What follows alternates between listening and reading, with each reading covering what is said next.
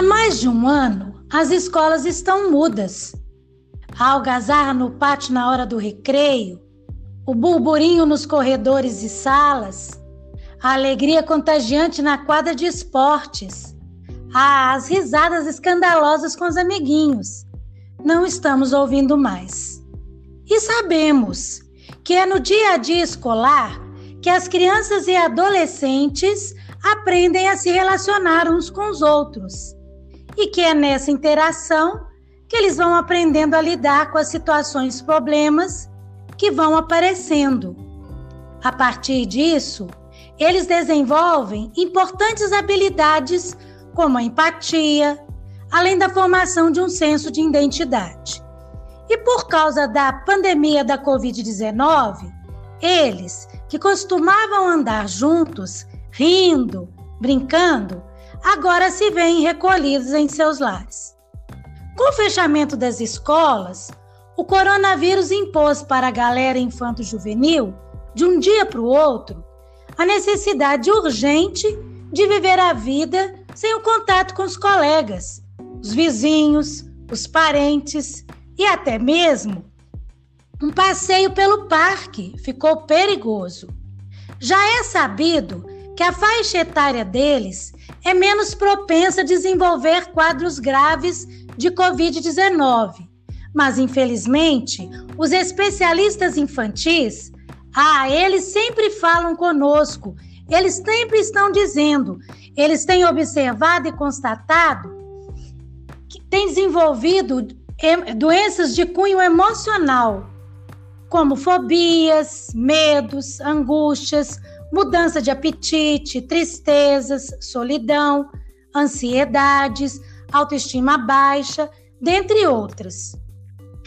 Os baixinhos altinhos mostraram resiliência, mas infelizmente, os altos e baixos da pandemia têm esticado o período de isolamento social, que já dura desde março de 2020. Para muitas famílias e seus filhos, têm sido momentos de apreensão e angústia. Neste episódio do A Saúde Bate um Bolão, vamos abordar um tema super importante para a nossa comunidade escolar, abrangendo toda a sociedade. Um ano da pandemia da Covid-19, doenças emocionais infanto-juvenis decorridas desse tempo. Pensando neste quadro vivido por muitas famílias da nossa comunidade escolar e demais comunidades, convidamos a neuropsicopedagoga Marcele Castro. Ela também é especialista em alfabetização e inclusão escolar, professora da Rede Municipal de Belo Horizonte, na Escola Municipal Júlia Paraíso e mestranda na UFMG. Hoje, com ela, vamos tratar de várias dificuldades que as crianças e adolescentes estão apresentando e desenvolvendo durante este ano pandêmico. Pois bem, vamos lá. Vamos chamar a nossa convidada para a roda. Olá, Marcele, tudo bem com você? Ei, Luísa, tudo bem e você? Aqui tá tudo jóia. Aí também? Graças a Deus, tudo bem. Maravilha. Já começando te agradecendo pela sua disponibilidade, por você ter sido tão solícita e tão amável. Ah, o, o nosso podcast te agradece de coração, viu? Eu que te agradeço, viu, Luísa? Seu carinho, sua atenção, né? E principalmente seu convite para a gente estar tá falando de um, de um assunto tão importante, né? Tão atual. Verdade. Então, olha só, vamos lá, Marcele. Vamos. Bom, a gente está vivendo aí situações dentro de casa inusitadas, né, amiga? Isso. Antes imaginadas. Uhum. E eu tenho ouvido pais que a insegurança deles nesse período longo de recolhimento social, insegurança em conduzir as crianças em suas tarefas escolares, ah, isso tem sido assim, elas têm sido bem grandes mesmo, sabe? Claro que essa insegurança é legítima, super normal. De todos porque de nós, repente... né? Hã? Oi? De todos nós, né? Sim, sim. Por isso que eu tô falando que essa insegurança é legítima, super normal, porque de repente eles se viram com a responsabilidade de fazer o papel do professor em casa. Claro. Toda situação gera muito desconforto nos pais uhum. e repercute nos filhos. Concordo. A volta aulas ainda não tem data determinada.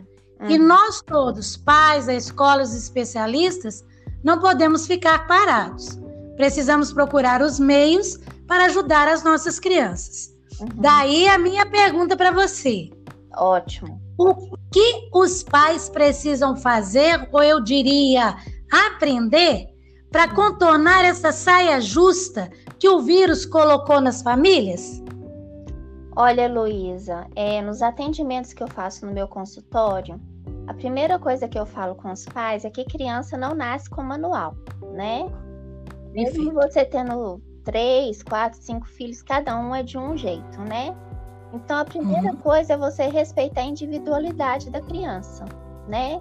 Então tem criança que vai ficar mais ansiosa, tem criança que vai ficar mais agitada, tem criança que vai ficar mais tranquila.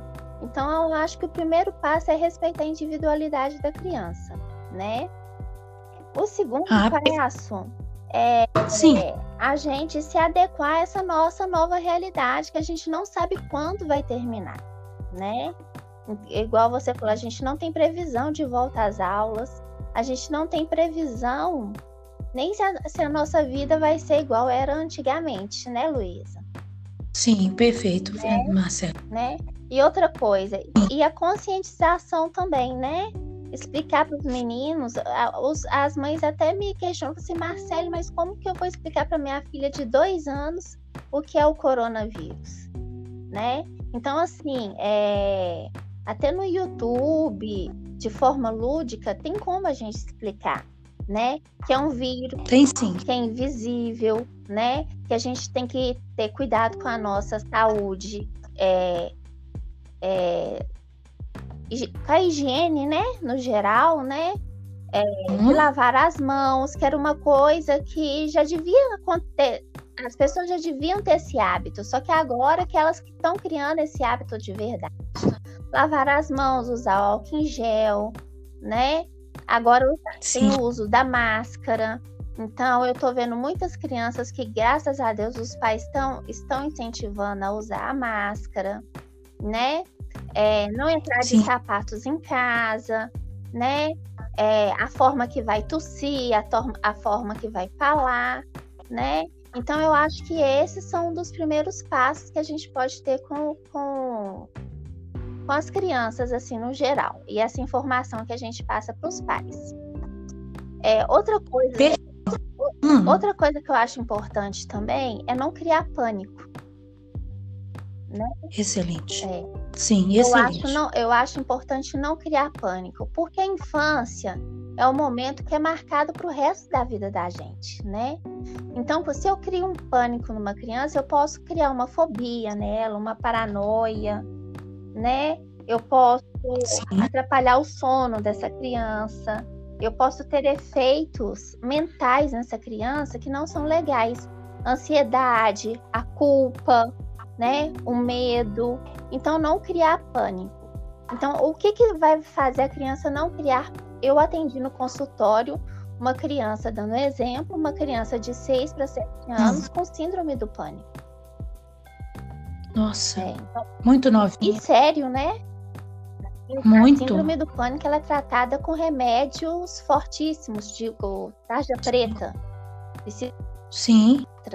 Então, assim, um psicólogo, lógico que de um psicopedagogo, mas precisa de um tratamento médico. E essa criança adquiriu Sim. isso porque ela ficava vendo os noticiários com os avós todos os dias né? Então ela desenvolveu a síndrome do pânico de 6 para 7 anos, né? Nossa, Marcela, isso que você está falando é muito importante, porque olha só, o fato dela estar na sala junto com os avós assistindo a televisão isso. foi que desencadeou essa doença nela. É. Então, o que, que aconteceu com ela? Nossa. O rendimento dela hum. escolar caiu demais, né? ela começou a, a, ter medos noturnos, não dormir sozinha, a, começou a ter Sim. de tudo, de, de sair sozinha. Ela começou a ter medo até dos próprios pais, né? Então foi uma coisa séria. Então a gente orientou esses pais a cortar, né? Essa, essas informações. Até a gente fica assustado, né? Eu, por exemplo, Sim. aqui na minha casa eu tenho um filho de 5 anos, aqui em casa só passa desenho. é isso aí. Só passa desenho. Uma vez ou outra jornal para poder saber alguma notícia, mas eu prefiro ler. Eu sou o tipo de pessoa que aprende mais lendo do que ouvindo. Mas aqui, o, o Rafa nunca viu uma notícia. O Rafa é meu filho. Nunca viu uma notícia Sim. sobre o coronavírus, mas ele sabe o que é o coronavírus.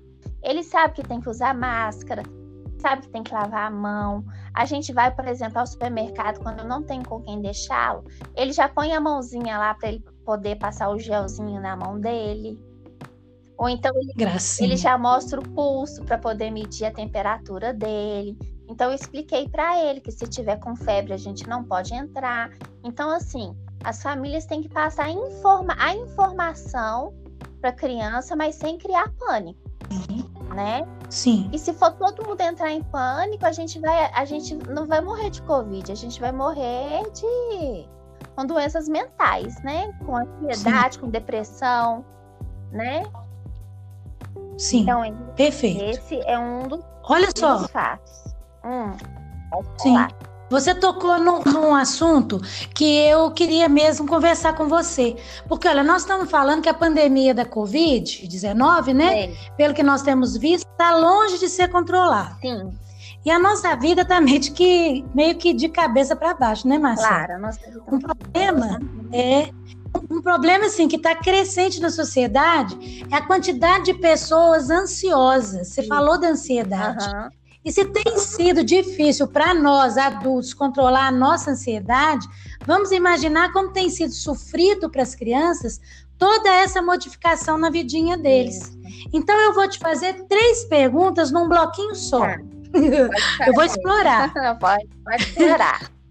Como que os pais podem identificar que seus filhos estão ansiosos? Uhum.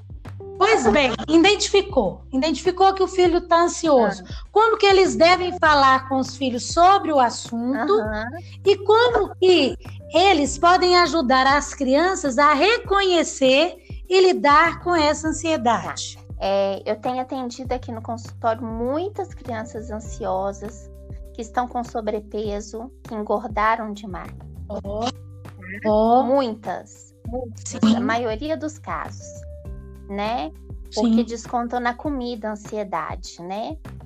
É, outra coisa também é, que a gente pode fazer que, que eu oriento aos pais é, Sim. Às vezes, a pandemia, eu sei que foi uma coisa difícil para a gente, mas ao mesmo tempo foi uma coisa boa porque as famílias se uniram mais. Então, às vezes, vão desligar a televisão, vão sentar com a criança, vão jogar um jogo.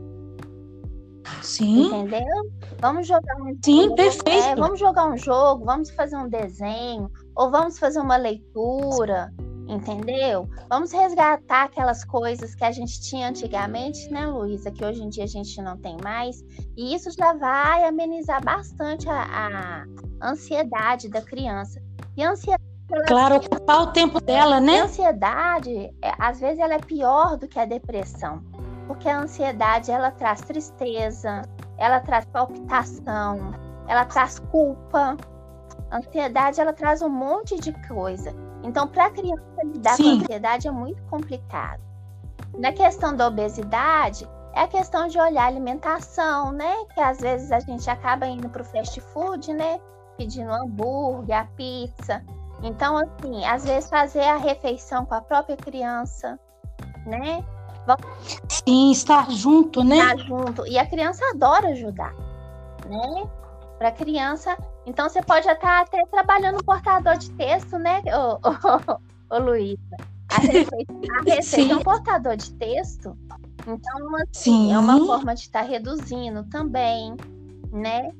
É, já que a gente não pode ir para parques nem nada, às vezes você pode fazer uma caminhada ou, ou, na, ou, na, garagem do prédio, ou no quarteirão com a máscara, com tudo, ou levar o cachorrinho para passear, já diminui também a questão da depressão, né? Então resgatar aquilo Sim. que a gente tinha antes, né?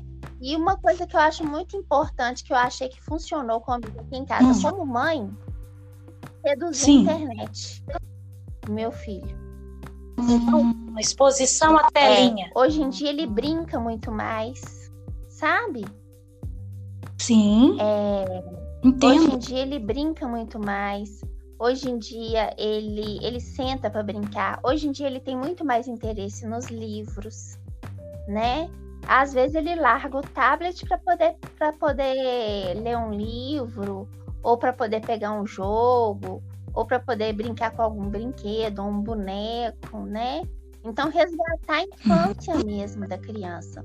E em casos extremos, procurar uma ajuda profissional, né? Um psicopedagogo, né? Um neuropsicopedagogo.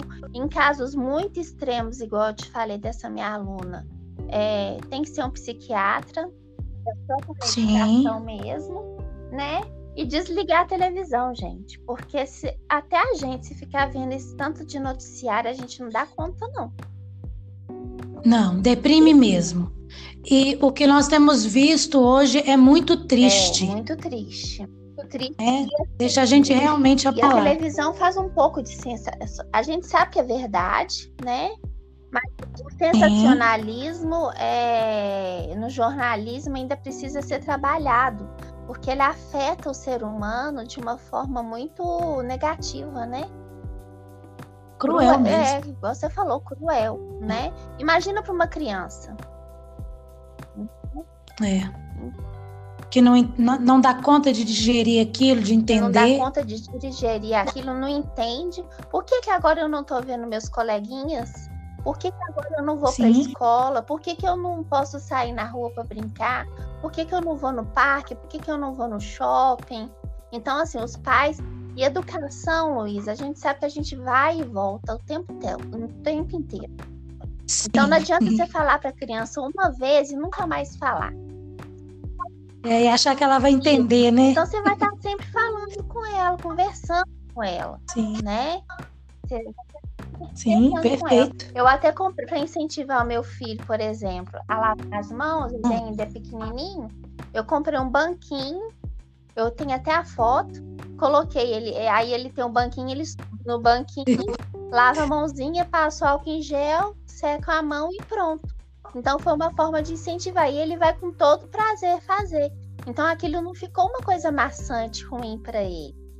Aí, Sim. às vezes, o pai compra uma máscara de um personagem que o, que o filho gosta, ou do Batman, ou de uma princesa. Então, ela vai tá ameniz... ele vai estar tá amenizando também. É usar a criatividade mesmo, entendeu?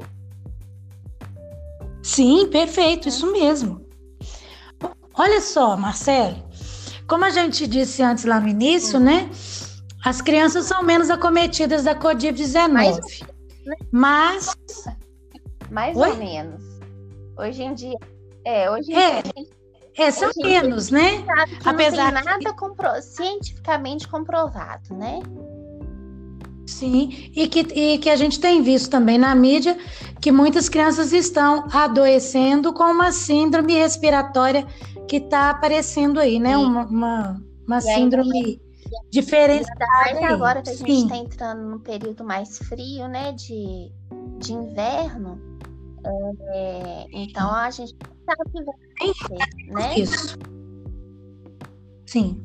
Mas o que eu queria falar mesmo era que, infelizmente, né, no quadro de adoecimento infantil, algumas doenças psicossociais estão crescendo, é. né?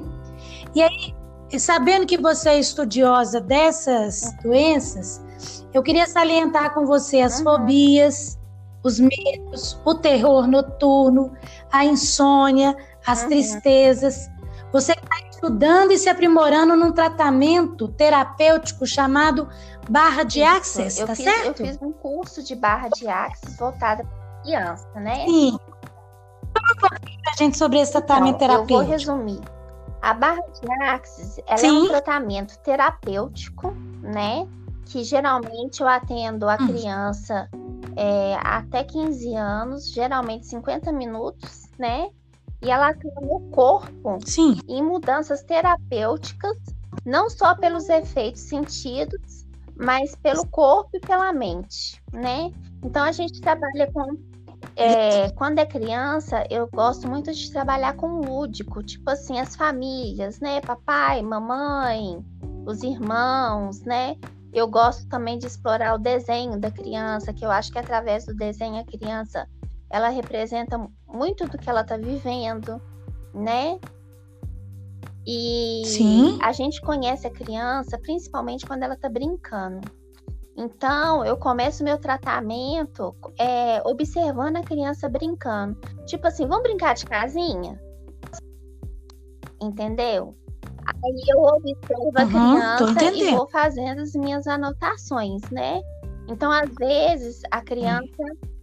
Na base da observação. Ela apresenta, tipo assim, um, um comportamento que o pai ou a mãe foi agressivo com ela ou agressivo entre os próprios pais. Então, é uma coisa a ser estudada, Sim. né? Ou então que a criança tá nervosa, sabe? Então, eu gosto de começar Sim. pelo buscar isso, a causa, pela observação da brincadeira, do lúdico, né? Aí eu Sim, tenho, é, aí eu tenho material, aí eu tenho tipo uma casinha formada. E os meninos brincam também, porque a gente, menino também mora em casa, né? Aí tem família. Hoje em dia Sim. as famílias mudaram muito, né, Luísa? Não é pai, mãe, filho. Sim. Mas aí a gente tenta representar, por exemplo, se a criança mora com a mãe, a avó e a criança, aí a gente põe a mãe, a avó e a criança. Aí assim, vamos brincar? Como é que é lá na sua casa? O que que acontece? Né? Aí eu vou partindo, partindo dessa observação. É, depois que eu faço essa observação, é, isso, isso, isso demora uma sessão, né? Depois dessa observação, Sim. eu vou para o desenho. Então a gente observa até assim, como é que a criança, vamos supor, se ela desenha o pai muito grande, ou o pai muito pequeno, ou a mãe muito grande, ou a mãe muito pequena, ou se a criança pega tudo, risca tudo de preto, ou se a criança tá feliz, desenha um sol, faz uma casinha, porque para a criança tem aquela parte que tudo para ela tem vida, né? Principalmente quando ela tem uns 4, 5 anos. Sim. Me fugiu um nome agora, né? Então, pelo desenho também tem como a gente ter uma noção do que está acontecendo com essa criança, né? E pela conversa também, né? Do que a criança fala, do que a criança relata. Então, a partir daí, e pelo... ah, e eu tenho uma entrevista, uma amnésia antes com os pais, né? Do que tá... Porque ninguém vai procurar a barra de Actes à toa, né? Sempre tem um motivo. Claro. Geralmente, a maioria dos pais me procuram por terror noturno. Então, tipo assim, a criança tá com medo de dormir sozinha. Só que o terror noturno, até uma certa idade, ele é natural. Entendeu? Tipo assim, Sim. até sete anos, a criança. Sete, oito, sete, oito anos, a, a, a criança de zero a oito anos, ela tem medos diferentes. Por exemplo, quando a criança tem hum. três, quatro anos, ela tem medo de barulho. É normal, não, a criança não precisa de um, de um tratamento por isso, né? A criança de, de 0 a 3 anos, qual que é o medo dela? Ficar longe dos pais. Né? Não generalizando, mas assim, a maioria. O medo é, o Sim, medo noturno é de parecer um bicho papão, um bicho lá que vai pegar. São medos naturais. Mas quando isso passa do, do limite, Aí que a gente vai estudar, a gente vai ver isso na barra de axis, porque tem medos que são naturais. Entendeu? É, e, e que são passageiros, que né? Aquilo lá é o fim do mundo. Então, tipo assim, igual, eu vou dar um, eu vou dando um exemplo pelo meu filho. É, acho que tem umas duas semanas foi o dia do galo, soltaram o foguete até ele morreu de medo. Nem por isso eu achei que ele estava com algum trauma porque ele nunca escutou um barulho tão, tão alto. Foi bem alto, entendeu? Então, assim, era, era um medo normal. É, por exemplo, a, a fobia noturna. Eu, quando era criança, quando eu tinha 6, 7 anos, eu ia dormir com os meus pais. Então era uma coisa natural também. Medo de bicho, de. É, tem coisas que são naturais. Só que hoje em dia todo mundo leva para aquele. Igual eu te falei, a infância. A infância virou uma coisa assim, virou um negócio. Às vezes a gente podia levar as coisas Sim. de um lado mais, mais leve e os pais pesam isso, né? Agora, ô Marcelo, e quando que isso passa do normal? Quando, o pai identifica normal, isso?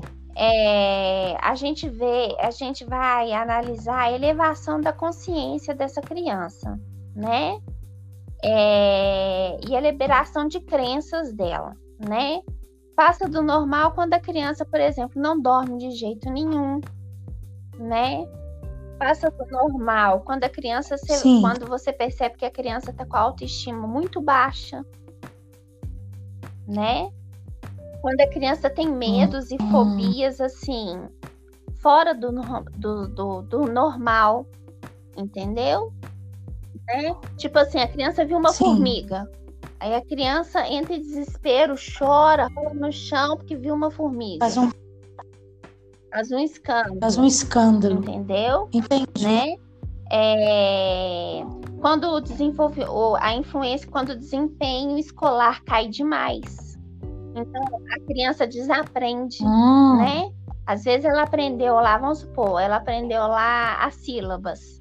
Aí, de repente, ela desaprendeu. Então, é uma coisa que a gente pode repensar o que está acontecendo, né? Quando a insônia é muito aguçada e quando hum. o terror noturno chega a atrapalhar a vida da família, né? Do casal e da família em geral. Aí a gente usa esses recursos da barra de hum. Deixa eu te perguntar. É, esse tratamento, ele serviria. Outro, outro dia eu estava hum. vendo uma entrevista hum. na televisão do Matheus Solano, aquele ator, ele falando que, que já tinha conversado com os dois filhos a respeito da solidão, porque estava tava vendo os filhos muito é, sozinhos, sabe? É, sentindo, aí foi conversar e eles falaram, pai, nós estamos é. sentindo solidão. A solidão, a tristeza também, pode, a barra claro. pode ajudar? Por exemplo, a autoestima, isso tem a ver com a autoestima, né? Não tá vendo mais os amiguinhos, né? Sim. E, imagina se a criança é filho único. Né? Só convive com adulto. É. Então, às vezes, igual Sim. meu filho é filho único, às vezes ele vê uma criança, ele fica louco, ele quer jogar bola, ele quer brincar e tudo. Então, isso tem a ver com, com, a, com a parte de solidão também. É igual falei, é questão dos pais é. procurarem ajuda. Nem todos os pais têm o, o mesmo do, é, domínio que a gente tem, né, Luísa?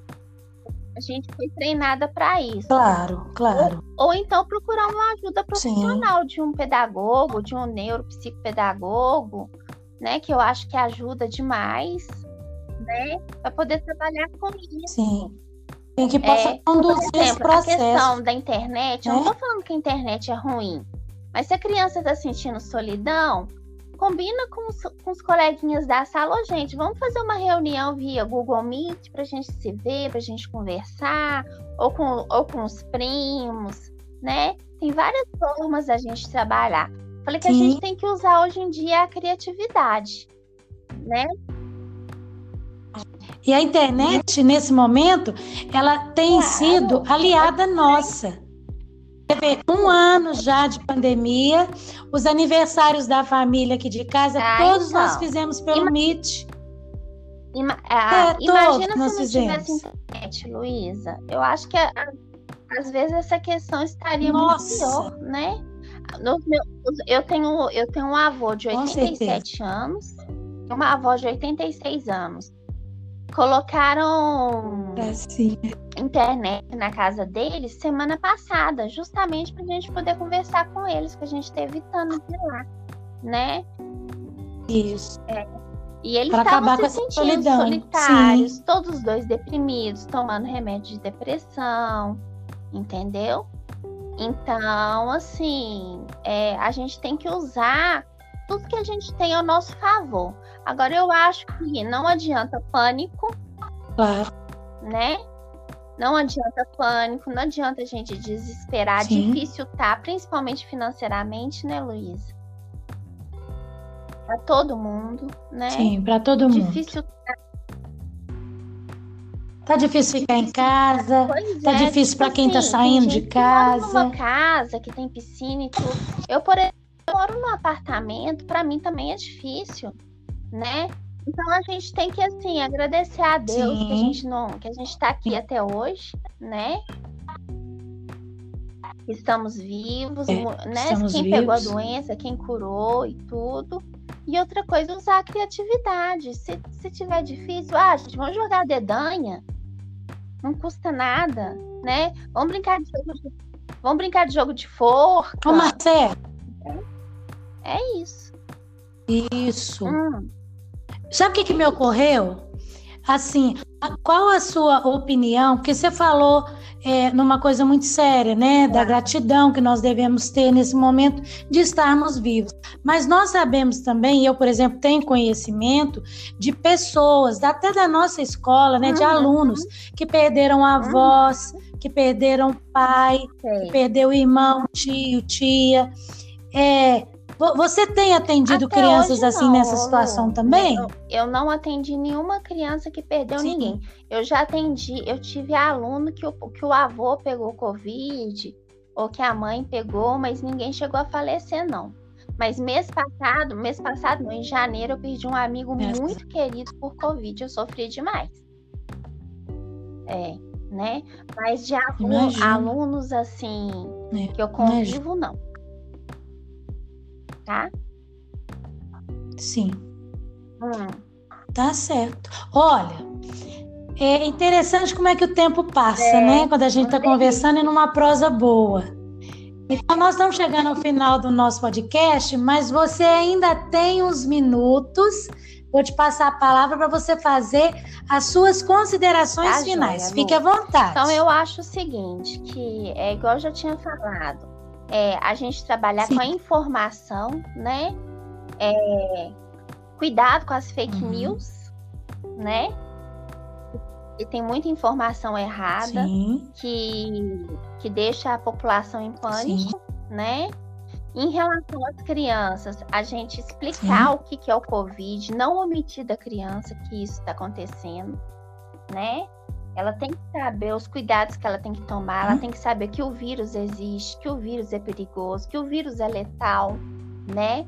Mas você pode fazer tudo isso conversando com a Sim. criança de uma forma de uma forma normal, natural, né? Como eu tô conversando com você agora. E não Claro. adianta falar Sim. uma vez só. É ir e voltar. Criança, a gente. Educação, a gente vai e volta, vai e volta o tempo inteiro. Né? Se vê que tá precisando de ajuda, que tá uma coisa Sim. assim, fora do normal, você vê que a criança tá muito ansiosa, ou que a criança tá com síndrome do pânico, ou que a criança tá com rendimento escolar muito baixo, procurar a ajuda de um profissional. Eu vi grandes mudanças nos, que- nos meus pacientes que eu tô atendendo aqui no consultório, né?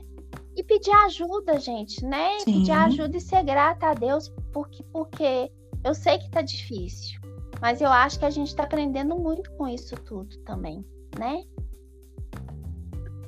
Nossa, demais. Demais. Ajudar. Solidariedade, fraternidade, olhar para fora, Pois né? é, olhar para ver o que, que o Essa tá, semana mesmo tá eu vivendo. sentei com meu filho, ele cresceu um pouquinho, então Hum. tem brinquedo que ele não brinca mais. Rafa, vamos juntar seus brinquedos, vamos doar para quem precisa. Às vezes você tem às vezes você tem algum alimento aí que Ok. você não usa, você pode doar. Eu acho que a gente pode trabalhar tanta coisa com, com a pandemia. É uma coisa tão Sim. ampla, sabe? Não pensar só em si, Sim. pensar no outro também. E não é só questão material. Às vezes um telefonema. Ah, eu tenho recebido muito. Até achei engraçado. Eu gosto. Eu sou católica Ah, e eu tenho recebido muitos Sim. telefonemas de testemunha de Jeová. Porque antigamente eles batiam, né, na, na campainha da gente, uma amiga. amiga Ai, que legal, eles estão usando assim, esse recurso. de conversar com testemunha de Jeová, nem eles vêm aqui em casa mais. Ai. E é verdade. Eles estão ligando. Eles estão surdos Aí mesmo. tem dois me ligam, eu converso com eles, eles me, me passam parte da, partes da Bíblia que eu acho interessante, sabe?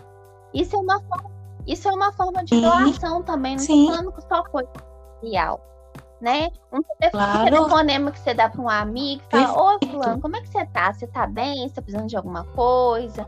Você quer desabafar? É isso. É, ceder o ombro, ceder os ouvidos, né? Eu aprendi. Nesse momento é muito importante. Eu evolui muito enquanto, enquanto pessoa, hum. por tudo que eu passei nesses últimos anos na minha vida. O saber ouvir é mais importante Sim. do que saber falar.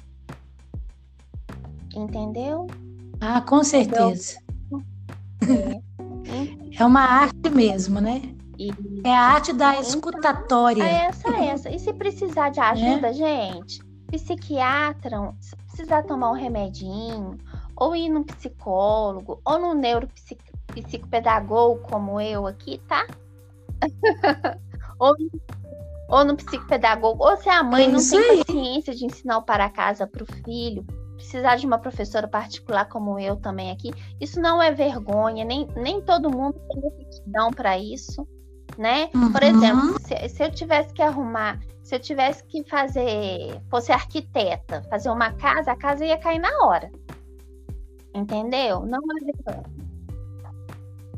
É, claro, é cada, é, então, cada assim, macaco no seu é, galho, Eu né? aprendi a delegar as minhas funções, né? a delegar as minhas funções, fazer Sim. aquilo que eu dou conta, né? Se eu não dou conta de ensinar para casa para o meu filho, por que, que eu não pago um, um, professor de aula particular? Se eu não dou conta de ajudar o meu filho numa questão de, de ansiedade, por que, que eu não posso procurar um profissional especializado nisso? Né? Não tem vergonha disso, de pedir ajuda. Pedir ajuda é muito bonito, né? Exato. É um mito que é bonito e eu acho que agrada é. a Deus. É. Né? E... Com certeza, faz parte da humildade, né? Ô Marcele, você não sabe a alegria, alegria que você me deu quando você concordou, topou, aceitou o convite do podcast. então, é, eu deixo aqui Deixo com você o meu agradecimento em nome da escola, mas muito também em meu nome, né? A gente é colega de trabalho, a gente tem uma relação muito boa lá na escola, no presencial. Graças a tá? Deus. e estamos aí, né? Aprendo muito com você todos os eu dias. Também, querida. Obrigada, tá, querida. Estamos aí juntas, né? Pois é, pois é, uhum. amiga. Ó, tá terminando mesmo. Pois é, minha gente. Esse foi mais um podcast A Saúde Bate um Bolão. Esperamos que ele ajude as famílias nesse momento tão especial das nossas vidas. Eu sou a professora Luísa Camargos, da Escola Municipal Júlia Paraíso. Até tchau, a próxima, gente. pessoal. Tchau, Marcelo. Tchau. Tchau, gente. Beijo, tchau. Um beijo!